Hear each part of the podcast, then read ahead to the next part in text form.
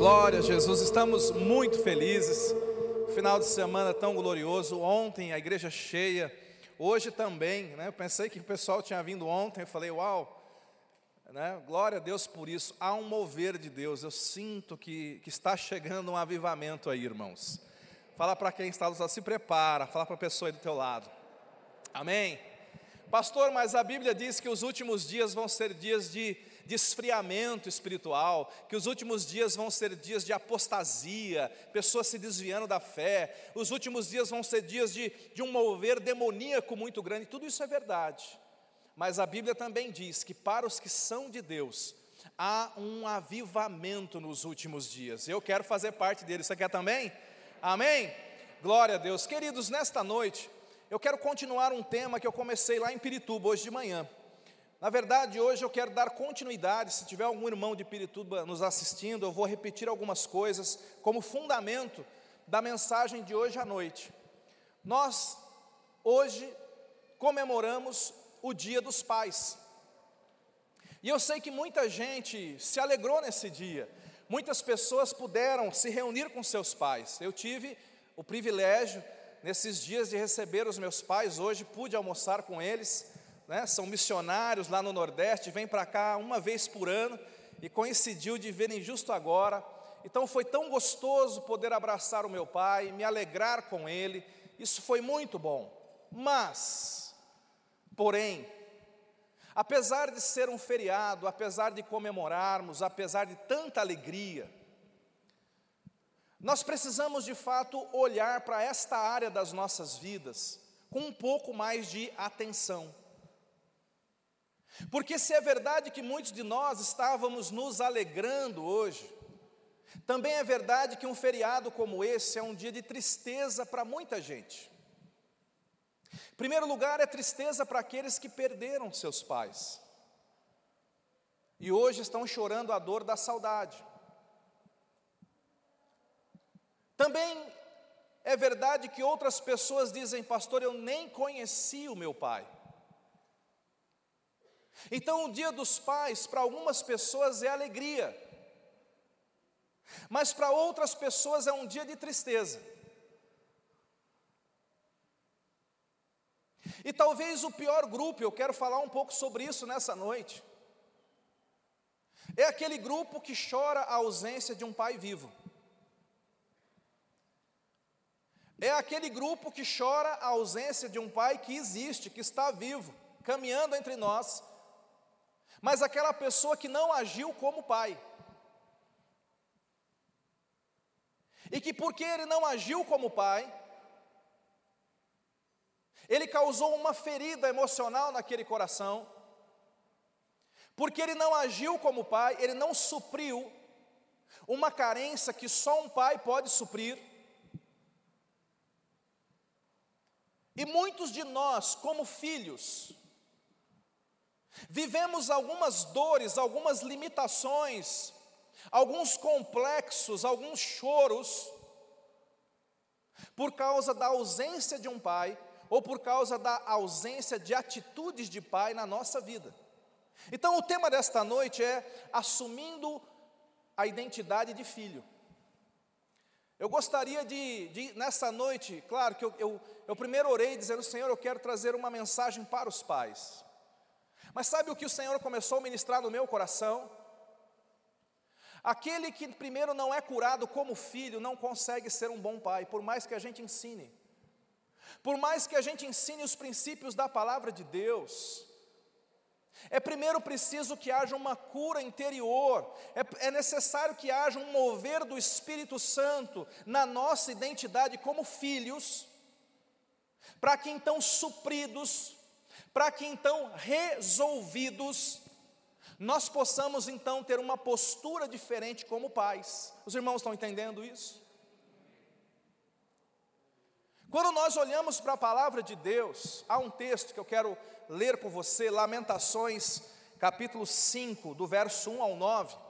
Esse texto você pode grifar, e é um texto muito, muito importante, porque aqui é o relato do clamor de um órfão. É o relato do clamor de alguém que não teve pai. Na verdade, O, o profeta aqui está dizendo: olha, nossa nação é como uma nação sem pai. E ele então aqui, ele encarna, ele se coloca no lugar de um órfão. E a lamentação que você vai ler comigo é o retrato de um órfão. Agora, você já aprendeu aí fora que órfão é aquele que tem o pai morto, sim ou não? Não é isso que é órfão? Órfão é aquele cujo pai morreu. Se eu pedisse, não vou pedir, se eu pedisse para levantar a mão aqui, quem aqui é órfão? Alguns levantariam a mão e diriam, pastor, meu pai já faleceu. Meu pai já faleceu, sou órfão. Mas o grande problema, como eu disse agora há pouco, são as pessoas que são órfãs de pais vivos. É possível que o seu pai esteja vivo, ou ficou vivo durante muito tempo, mas não foi a morte dele que te deixou órfão. Você já era órfão antes dele morrer. Por quê? Primeiro, porque esse pai, e alguns inclusive agem dessa forma, foi indiferente com você. Havia um pensamento antigo dos pais que ser pai é colocar comida na mesa. Se eu coloco comida na mesa, cala a boca, moleque. Estou sendo seu pai. Sim ou não? Acontecia ou não acontecia? Isso evoluiu um pouquinho, e hoje nós temos pais que se contentam em dar presentes. Eu dou mimos, eu dou presentes, eu dou coisas, eu dou roupa, eu dou brinquedo, eu dou coisas caras, e você já deve ter ouvido por aí que o importante na paternidade não são os presentes que eu dou, não é dar presentes, é ser presente na vida dos filhos. Porque tem pais que dão muitos presentes, mas eles são ausentes, eles não ouvem, eles não conversam, eles não abrem o coração, não deixam o filho abrir o coração, eles não dão atenção, eles não se importam. Então veja, filhos criados num lar assim são órfãos de pais vivos. Órfãos de pais vivos. Se você é pai, essa palavra é para você também, é claro, porque você tem que se policiar com isso que eu estou falando. Pessoas criadas no lar cujo pai é indiferente, pessoas criadas no lar cujo pai os rejeitou. Existem pais que, que não ficam só na indiferença, existem pais por N motivos que rejeitam os filhos. Quantas vezes nós conversamos com pessoas que foram rejeitadas desde o nascimento, desde a gestação, que cresceram num lar ouvindo aquele discurso de rejeição, não queria que você tivesse nascido, você estragou a minha vida, você estragou os meus sonhos. Eu não ia casar naquela hora e você veio, eu casei. E muitos crescem debaixo desse espírito de rejeição que vai te machucando, que vai te oprimindo, que vai te limitando. Outros, pior, crescem num lar onde eles são maltratados, espancados, verbalmente abusados, ouvindo coisas do tipo: você não é nada, você não é ninguém, você não vai para lugar nenhum. Para não falar de abusos piores. Todas essas pessoas são órfãs de pais vivos. Eu lembro de Davi, quando o profeta Samuel chegou na casa do pai de Davi, disse, disse assim: chame aqui os seus filhos, todos eles. Todos foram chamados, menos o Davi. Quando Deus falou, não é nenhum desses, foi Deus que falou, não é nenhum desses. Então o profeta fala, viu, mas não tem mais ninguém aqui? E ele fala, ah, tem um, que eu, eu esqueci dele. É possível que o teu pai tenha esquecido de você, mas essa história de Davi te lembra que Deus jamais vai se esquecer de você, amém? Deus sabe quem você é, Deus sabe onde te encontrar e a unção que Deus tem para você vai ser derramada, independente da tua família. Amém, queridos? Mas Davi viveu isso na pele. Nós temos muitos outros exemplos bíblicos de pessoas que não tiveram um pai segundo a vontade plena de Deus. E isso gera então órfãos. Agora vamos ver como é que é o órfão. Olha o que diz Jeremias capítulo 5: Lembra-te, Senhor, do que nos tem sucedido. Considera e olha, primeiro item aqui de um coração de órfão, considera e olha para o nosso opróbrio, para a nossa vergonha. Todo órfão se sente envergonhado.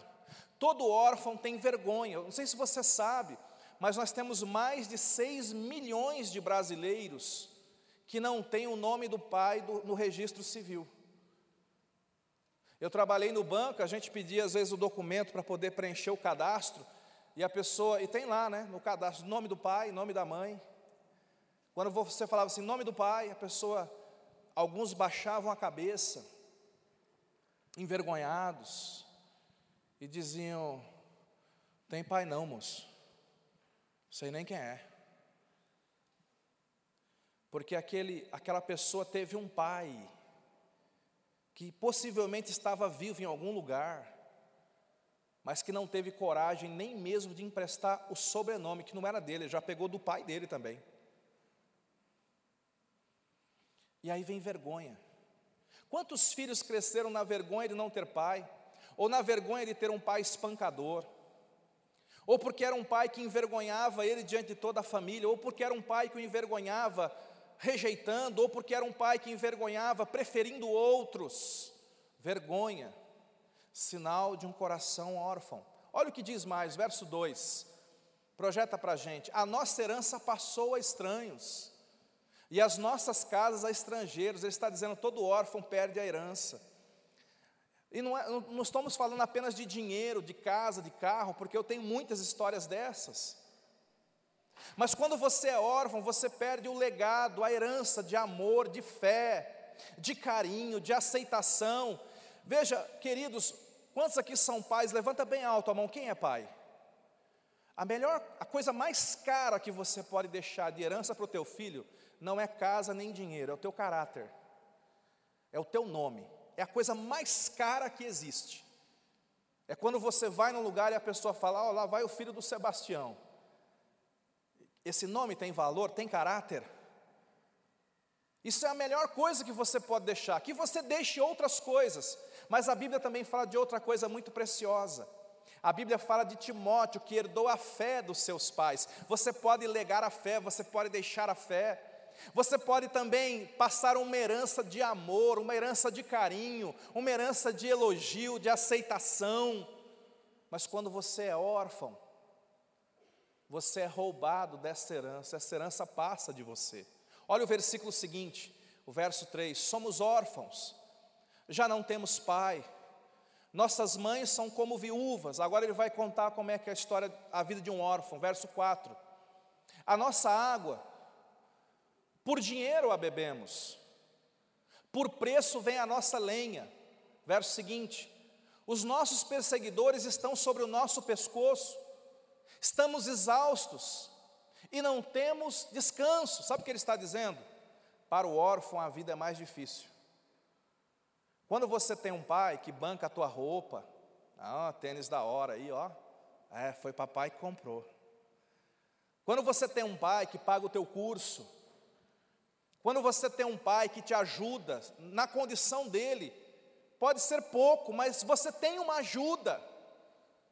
Você tem uma grande coisa e você deveria reconhecer isso. Mas muitos de nós não tivemos um pai assim. Muitos tiveram que pagar um preço dobrado. Tudo que eles tinham que ter, eles tinham que trabalhar para comprar, para ter, porque eles não tinham ajuda de parte alguma. Isso é a vida de um órfão.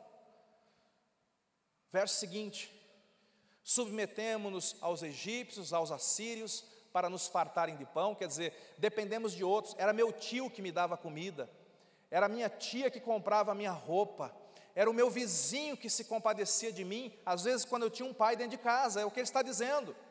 Verso seguinte: nossos pais pecaram e já não existem, e nós é que levamos o castigo de suas iniquidades. Para aí um pouquinho, porque esse versículo está dizendo: olha o problema do órfão. Ele, todo órfão, de pai vivo ou de pai morto, sempre pensa o seguinte: por que é que eu estou sendo castigado?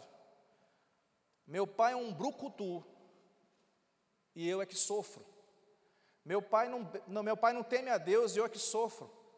Meu pai bebe e me espanca e eu é que sofro. Meu pai é um viciado e eu é que sofro. Meu pai bate na minha mãe e eu é que sofro. É isso que ele está dizendo. Eu estou pagando pelo erro dos meus pais. Isso é o retrato de muitas famílias, queridos. Continua, verso 8. Escravos dominam sobre nós. Escravos são melhores do que órfãos. Ninguém há que nos livre de suas mãos. Ele está dizendo: onde está o pai que me livraria? Onde está o pai que me protegeria? Porque pai protege. Veja, quais são as funções de um pai? Pai deve prover, diga prover. Pai tem que prover, tem que prover, tem que sustentar. Pai tem que proteger, diga proteger. É verdade, né? Chutar a porta, quem tem que se levantar é o pai, não é a mãe, é o pai.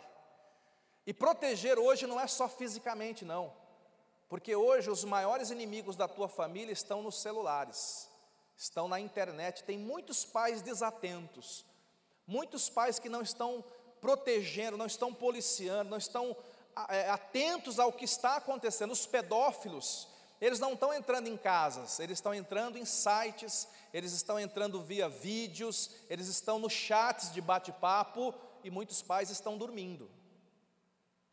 Pai provê, pai protege, pai disciplina, pai projeta os filhos, pai ensina o caminho do bem, pai tem que ser exemplo, isso é pai. E o órfão está dizendo: Eu não tenho nada disso, eu não tenho quem me livre. Ele continua no verso 9, vamos parar no 9. Com o perigo de nossa vida, providenciamos o nosso pão por causa da espada do deserto. Ele está dizendo: a minha vida é atribulada, a minha vida é perigosa, porque eu não tenho um pai. E tudo isso acontece, queridos, no nosso meio. Há uma ferida aberta na nação. Há uma ferida aberta nas igrejas, há uma ferida aberta nas famílias por causa da ausência de paternidade. E muitos de nós somos vítimas desta falta de paternidade, em algum grau, talvez maior ou menor. Pastor, mas como que isso pode me influenciar? Primeiro, isso nos influencia espiritualmente, porque toda vez que você canta ou ouve alguém dizendo assim: Deus é o teu Pai, isso é um problema para muita gente. E às vezes é um problema inconsciente para você. Sabe por quê? Está provado que nós costumamos transferir para Deus a visão que temos do nosso pai terreno. Se o teu pai era um muquirana, mão de vaca, que fazia você passar fome, você tem a tendência de olhar para Deus da mesma forma. Se o teu pai era aquele bonachão que permitia tudo. Não, aqui, pai, posso tocar fogo na casa? Pode, mas não demore muito, meu filho. Tem pai que é assim? Você tende a pensar que Deus é do mesmo jeito. Não, eu, o meu Deus é diferente do seu. O meu Deus permite tudo. Para o meu Deus, o importante é eu ser feliz. Eu posso tocar fogo na casa, ele só, só que Ele quer me ver feliz. Agora, se o teu pai era aquele pai carrasco, duro, cheio de regra, sargentão, você também, infelizmente, começa a transferir para Deus a mesma coisa. Ah, será que Deus está escondido atrás daquela coluna? Será que Ele sabe o que eu fiz hoje? Eu acho que Ele vai me castigar hoje. E você começa a transferir para Deus a visão que você tem de pai. Por isso, pais, preste atenção. Mesmo você que não é pai ainda, é tão importante a tua postura, a nossa postura, porque muito do que eu sou, as minhas filhas vão enxergar isso em Deus. É por isso que tem pessoas que não conseguem clamar Abba Pai, a não ser pelo Espírito Santo. É por isso que tem pessoas que têm que ser curadas nessa área. É por isso que tem pessoas que têm dificuldade de assumir a identidade de filhos de Deus. É por isso que tem pessoas que espiritualmente andam, como eu disse agora há pouco, nessa descrição do filho órfão. Tem pessoas que sentem-se abandonadas por Deus, tem pessoas que sentem que a herança espiritual passou, tem pessoas que se veem atacadas, mas não conseguem ver o livramento, nem crer pela proteção sobrenatural de Deus, porque o seu coração é um coração de órfão. Você começou a transferir aquilo que você via no teu pai, você começou a transferir aquilo para Deus. Pastor, como é que a gente cura um negócio desse? Como é que a gente vence uma situação dessa? Talvez você, você olhe para a tua vida e você pense assim: bom, não vai acontecer a partir de mim. Eu gostaria de dizer que é verdade. Na verdade, quero orar inclusive por isso, para que haja uma quebra de ciclo, porque quase sempre, quase sempre, por mais que os filhos odeiem as atitudes erradas dos pais, quase sempre os filhos as repetem. Você certamente já se pegou fazendo com os seus filhos uma coisa que o seu pai fez com você e você falou: puxa vida, eu prometi para mim mesmo que não ia tratar os meus filhos desse jeito. Sim ou não, irmãos? E isso vira um ciclo. Se você permitir, isso vai virar um ciclo. E o teu filho vai fazer a mesma coisa com o filho dele e assim por diante. É por isso que nós temos que crer. O evangelho ele tem que entrar na nossa vida para nos transformar. E preste atenção, o evangelho vem curando a gente por dentro e o evangelho vem quebrando esses ciclos malignos nas famílias. E você tem que tomar posse disso e saber como que se toma posse dessa realidade. Pastor, como é que nós podemos mudar isso? Em primeiro lugar, você tem que saber que Deus quis que você nascesse. Diga assim: Deus me quis. Fala para quem está do seu lado: Deus me quis. Uma das maiores mentiras de Satanás para você é que você foi um fruto do acaso, você foi um acidente, seus pais não estavam querendo você e você veio. Quantos aqui já disseram eu não pedi para nascer? Quantos aqui já disseram eu não devia ter nascido? E sabe, a Bíblia diz lá no Salmo 139, projeta para a gente, por favor, Salmo 139, verso 15 em diante, é um texto tão forte, tão lindo, porque tem pessoas que pensam que Deus começa a agir na nossa vida depois que a gente nasce. Esse texto é tão revolucionário, que ele diz que Deus começou a agir na tua vida quando você estava sendo gerado no ventre da sua mãe. Você não tinha nome, Deus já te conhecia. Vamos ler, ele fala assim: Os meus ossos não te foram encobertos, quando no oculto fui formado e entritecido como nas profundezas da terra. Verso 16: Os teus olhos me viram, a substância ainda informe. No teu livro foram escritos todos os meus dias, cada um deles escrito e determinado, quando nenhum deles havia ainda. Sabe o que esse texto está dizendo? Esse texto está dizendo que se você está vivo é porque Deus quis que você vivesse. Esse texto também está falando do quanto é santo a vida. Esse texto é a razão pela qual eu sou contra o aborto. Pastor, você é contra o aborto por quê? Porque eu creio que todo feto é uma vida. As pessoas que são favoráveis ao aborto, eles dizem assim: não, pode abortar, porque olha o que eles dizem: isso não é alguém, isso aí dentro da barriga não é gente. Mas não é o que a Bíblia diz. A Bíblia diz: tem alguém grávida aqui? Levanta a mão, tem alguma grávida aqui? Nossa, olha, tem algumas grávidas. Sabe o que a Bíblia diz? A Bíblia diz que este ser que está aí dentro, Deus já ama, Deus já cuida, Deus já sabe até o nome delas. Nós não sabemos, você que é mãe não sabe o que ela vai viver, mas Deus já está preparando coisas grandiosas para elas. O diabo está tramando o assassinato dos fetos e dizendo: Isso não é nada, mas Deus está dizendo: São meus filhos, antes de ser filho de você. Talvez você diga, pastor, mas eu sou fruto de um estupro. Eu sou fruto de uma gravidez não planejada, preste atenção. Ainda que seus pais não quisessem que você tivesse nascido, Deus queria e é por isso que você nasceu. Diga assim: Eu nasci, apesar dos meus pais. Diga assim: Eu nasci por causa do meu Pai Celestial. Amém, querido. É por isso que você está vivo. É por isso que você está vivo. Porque o teu Pai Celestial quis que você nascesse. Essa é a razão pela qual igrejas não constroem clínicas de aborto, igrejas constroem orfanatos. Pastor, o que, qual é a solução para uma mulher grávida pobre? É matar o feto? Não, querido, é acolher o feto. Deixa nascer e vamos alimentar, vamos cuidar, vamos vestir e vai ser um grande homem, uma grande mulher de Deus. Vocês estão entendendo por que, que nós somos pela vida? Agora, o mundo tem treinado esta geração a aborrecer a maternidade, a aborrecer a criação de filhos. E muitos pais não abortam, mas também não assumem. Olha o que diz a palavra de Deus. Vamos, vamos caminhar um pouco mais. Romanos capítulo 8, verso 15. Pastor, como é que se cura isso? Primeiro lugar, gente. Primeiro lugar, saiba que Deus planejou o teu nascimento. Segundo lugar, você precisa se acertar com Deus, preste atenção nisso.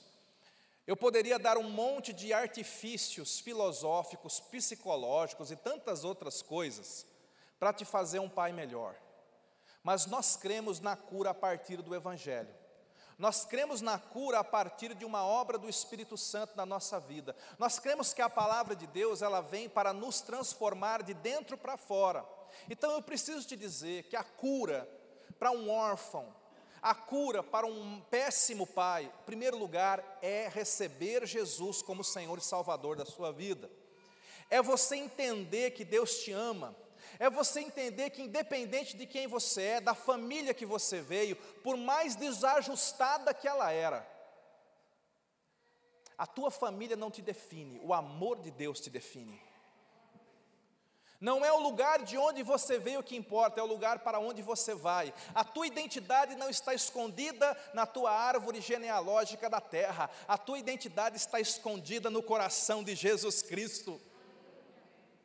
Você tem que entender o amor de Deus por você e você tem que responder este amor. A Bíblia diz que todos quantos creem nele se tornam filhos dele. E olha o que acontece. Coloca o 14, a partir do 14, Romanos 8, 14. Todos os que são guiados pelo Espírito de Deus são filhos de Deus, verso 15. Porque não recebestes o espírito de escravidão, para viver desatemorizados, envergonhados, constrangidos, limitados. Não, não, não. Vocês receberam, aqueles que têm Jesus receberam o espírito de adoção baseados no qual nós clamamos Abba, Pai. Abba quer dizer papaizinho. Abba é uma expressão carinhosa do filho do judeu, quando fala com o pai, chama ele de Abba, ele está dizendo papaizinho. Você consegue fazer isso agora? Feche os teus olhos. Olha para o teu pai. Diga assim, papaizinho. Diga com convicção, diga papaizinho. Olha para cá. Quando você recebe o Espírito Santo, o Espírito Santo começa a curar você por dentro.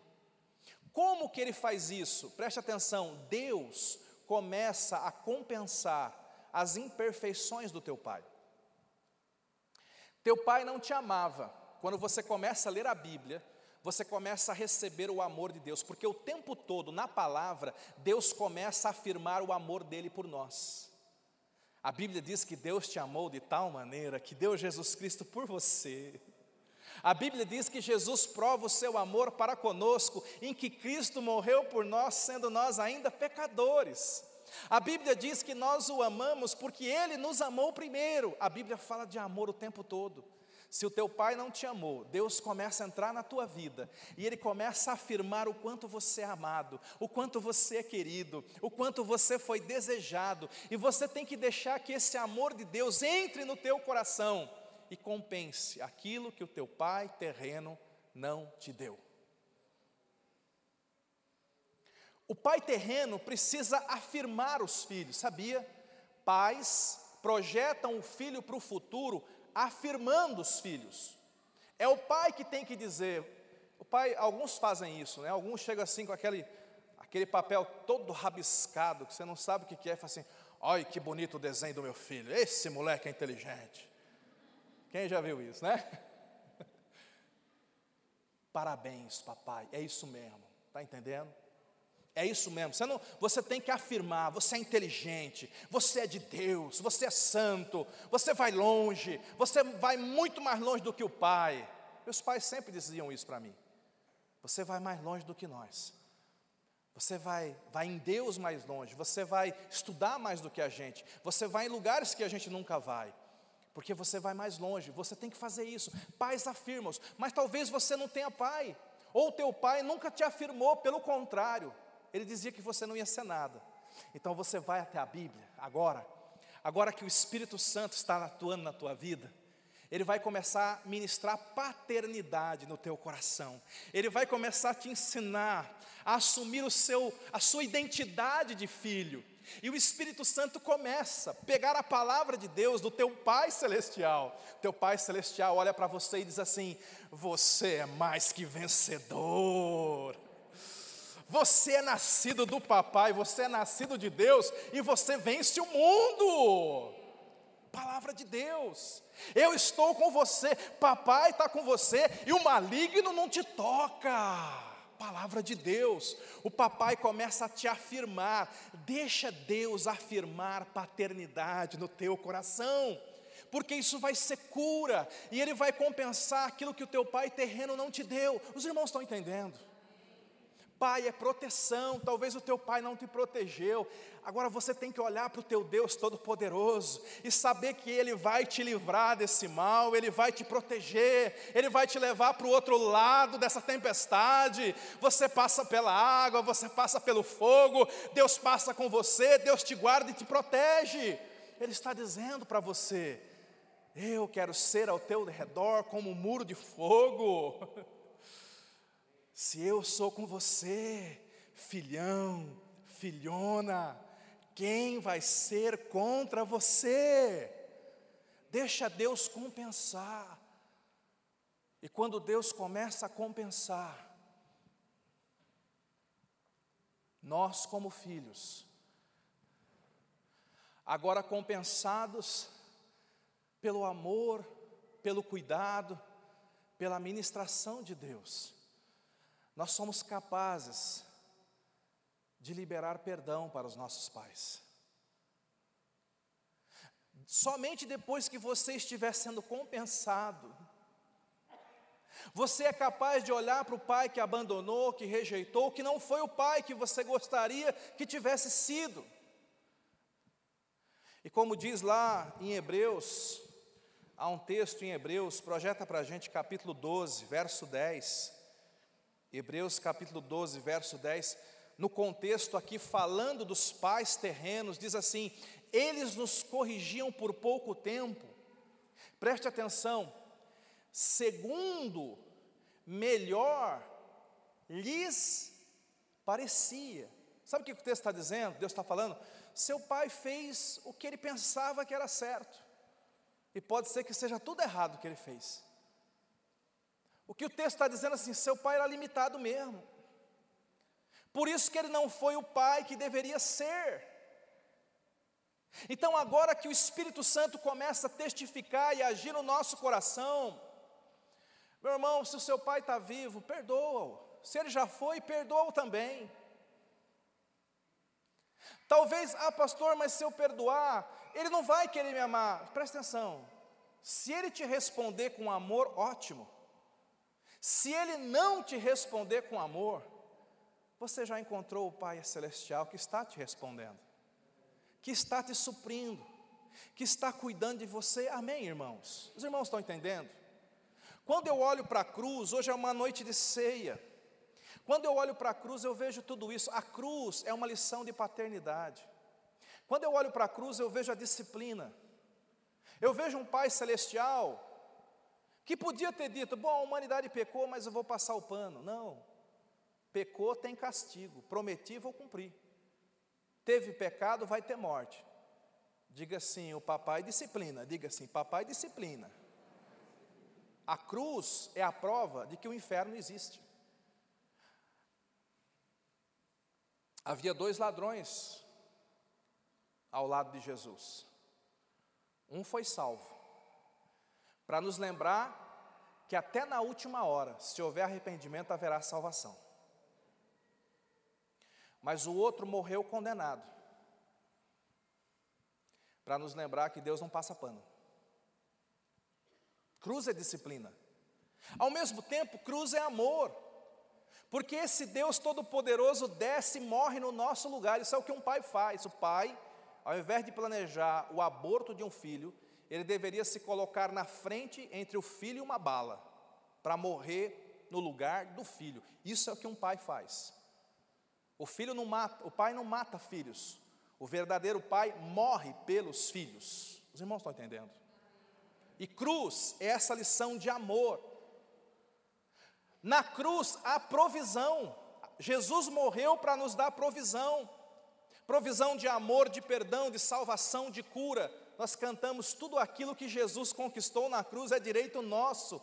A cruz é o nosso Pai celestial, sendo provedor de tudo aquilo que a gente precisa. Cruz mostra um exemplo. É o Pai nos dando um exemplo de como um pai deve ser, amando de forma sacrificial. Eu quero encerrar, antes de partirmos para a ceia, com uma história que eu li há muitos anos atrás e que mexeu comigo. Eu já preguei sobre essa história várias vezes. Na Revolução Francesa havia um homem, um senhor, bem estabilizado, honesto, um comerciante em Paris, chamado Pedro Simão. História real. História real. E esse homem, muito honesto, tranquilo, cristão, mas ele tinha um filho rebelde. Um filho que foi criado, apesar da criação, o filho saiu rebelde. Filho que não queria nada com nada e era metido a ser revolucionário. Queria cortar a cabeça do rei, o menino. E houve uma conspiração contra o rei, descobriu-se essa conspiração, e no meio da, da, da descoberta disseram: o Pedro Simão está envolvido. A justiça não sabia de qual Pedro Simão se tratava. Na dúvida, prendeu os dois, o pai e o filho. O pai sempre dizia para o filho: Filho, para com isso. Filho, isso não vai dar certo. E o filho sempre dizia: Pai, o senhor não sabe de nada. Vamos derrubar o rei, vamos revolucionar. Os dois foram presos. Foi feito um julgamento e foi declarado que aqueles que comprovadamente tinham conspirado tinham que ser mortos. Naquela noite, os presos foram dormir e o jovem dormiu ao lado do pai. Pela manhã, lá pelas oito horas, ele acorda. O pai dele não estava do seu lado. Estavam faltando vários prisioneiros. E aí ele pergunta: Cadê meu pai? Ele percebe os prisioneiros meio se entreolhando, e eles dizem assim: Olha, mais cedo o carrasco veio aqui para levar alguns para a morte. E ele disse: Pedro, teve um, tem um Pedro Simão que é culpado e outro que é inocente. E ele chamou Pedro Simão. E o seu pai já estava acordado. Seu pai te viu dormindo. Seu pai viu o carrasco na porta. Seu pai se levantou e disse: Eu sou Pedro Simão. Podem me levar. seu pai foi morrer. Foi sofrer a pena que era sua. Aquele jovem começou a chorar. O que foi que eu fiz? O que foi que eu fiz, meu pai? O que, que eu faço agora?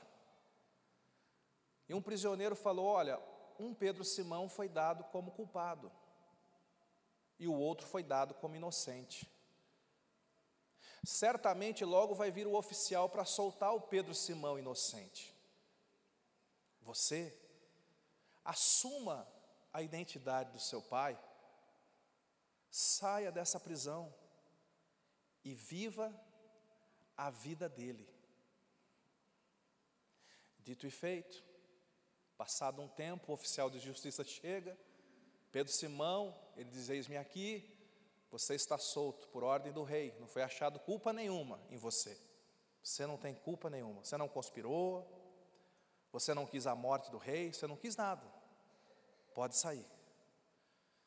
Aquele jovem então sai para a liberdade, assumindo a identidade do seu pai. Isso tem tudo a ver com o Evangelho, não é, irmãos?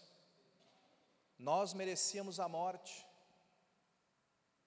nós merecíamos a condenação, a pena, nós estávamos dormindo nos pecados, na ignorância, nos vícios, mas no tribunal do universo, no momento de aplicar a pena, o nosso Pai olhou para a gente, olhou para a cruz, e Ele disse: Eu vou. Vou assumir a identidade de pecador. Vou me fazer maldito, rebelde, ganancioso no lugar deles. E ele veio para morrer a nossa morte.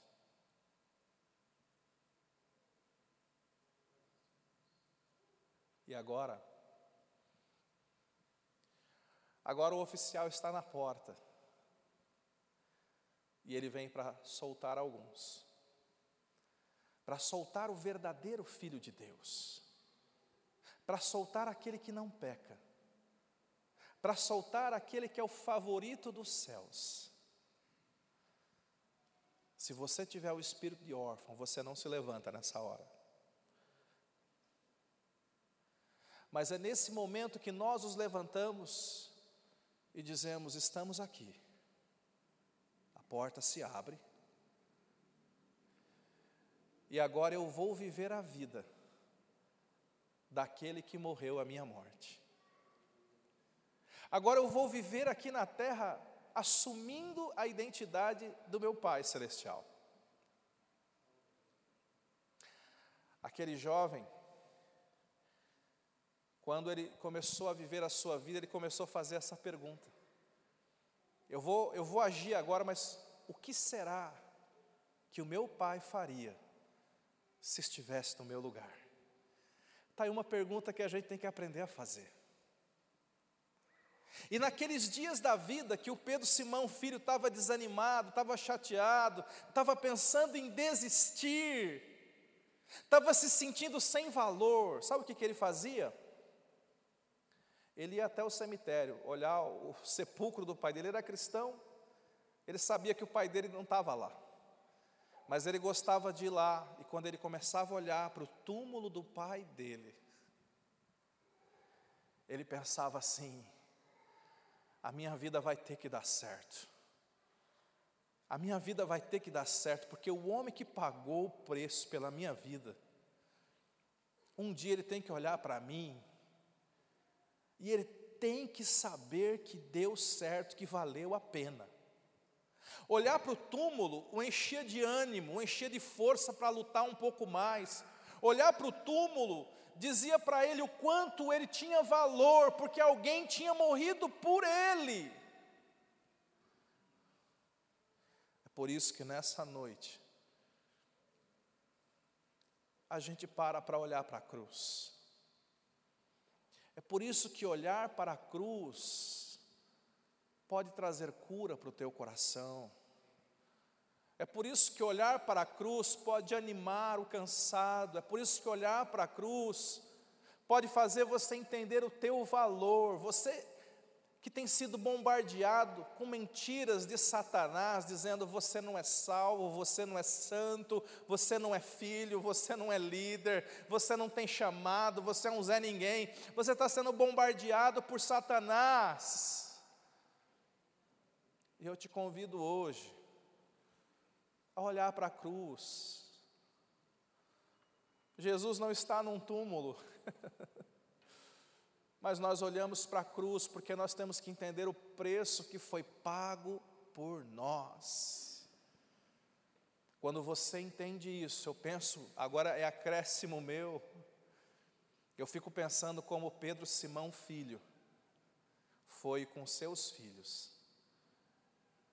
Como sacrifício do pai dele por ele deve ter de alguma forma mudado seu coração e deve ter de alguma forma tornado ele um pai melhor para os seus próprios filhos. E eu creio que se nós recebermos revelação desse amor de Deus, o mesmo pode acontecer conosco. Eu quero que você feche os olhos por um instante, no lugar onde você está, mesmo você que nos assiste, o Espírito Santo está aqui nesse lugar. Você que tem sido vítima do espírito de escravidão, de orfandade, você tem sido atacado com pensamentos complexos de inferioridade, você que não se sente ninguém, que se sente um lixo, você que diz a minha vida só vai para trás, eu acho que eu não sou, eu acho que eu não consigo, aquele sonho não é para mim, aquele caminho não é para mim, aquela promoção não é para mim. O Espírito Santo está aqui para romper no teu coração esse espírito de orfandade. O Espírito está aqui ele é o espírito de adoção. E a missão do Espírito Santo é fazer você se sentir filho. A missão do Espírito Santo é confirmar no teu coração a tua identidade de filho. Para cada mentira que o inferno levantar na tua mente, o Espírito Santo vai argumentar e vai afirmar a tua identidade. Ele vai dizer: você é amado, você é querido, você é desejado, você foi planejado. Não foi o teu pai ou tua mãe terrena que te escolheu, que te planejou. Você tem um pai nos céus. Ele quis que você viesse, ele planejou a tua vinda. Ele se alegrou com o teu nascimento. Mas Espírito Santo, meu pai está longe. Lembra de José, vendido pela vida, errando, caminhando, trilhando tantos caminhos. É verdade que ele aprontava lá com os irmãos. Você também não é perfeito. Um dia os irmãos o vendem Agora ele está longe do pai Jacó. Agora ele não tem o pai que protege, que provê. José é escravo, José é prisioneiro. José é igual muitos que estão me ouvindo agora. Eu estou sofrendo na vida. E eu não tive um pai terreno por mim.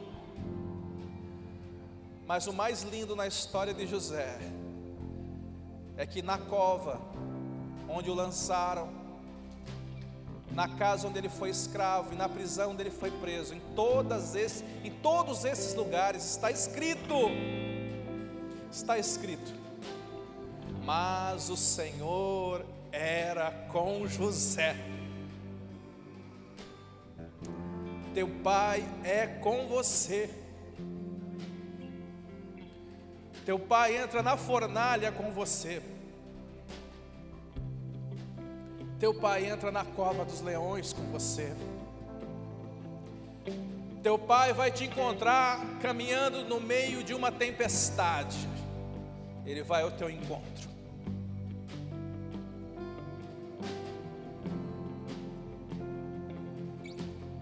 Olha para a cruz agora. Olha para a cruz e deixa o Espírito Santo ministrar na tua vida.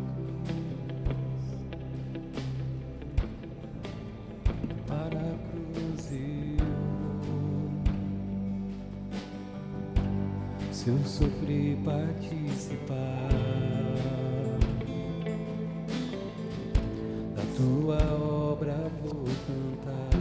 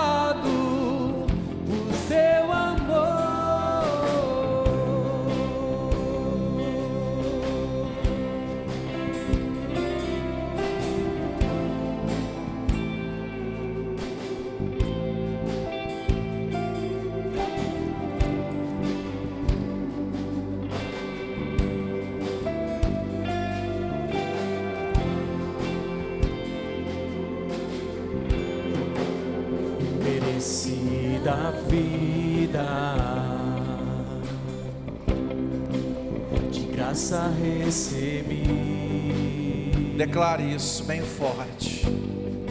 por sua cruz Declare essa verdade. da morte me livrou A porta dessa prisão está aberta.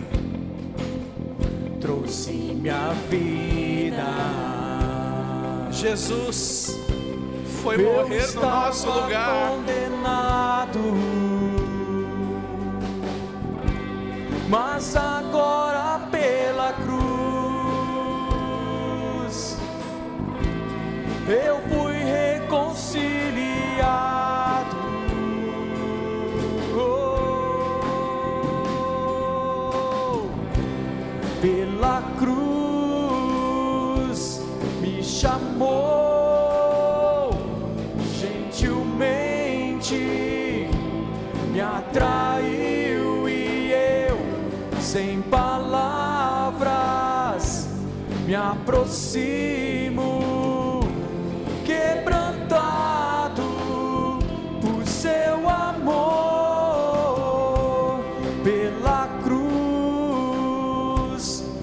chamou gentilmente me atraiu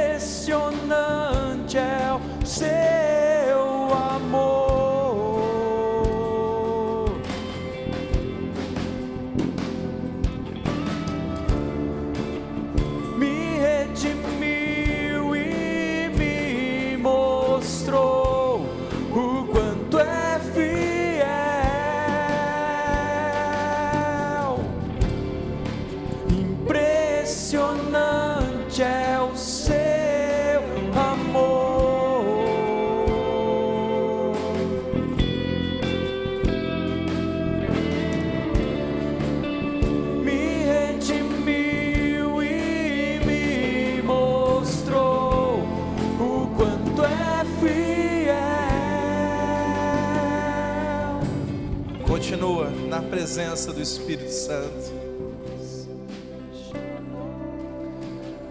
Há uma presença tão gostosa nesse lugar.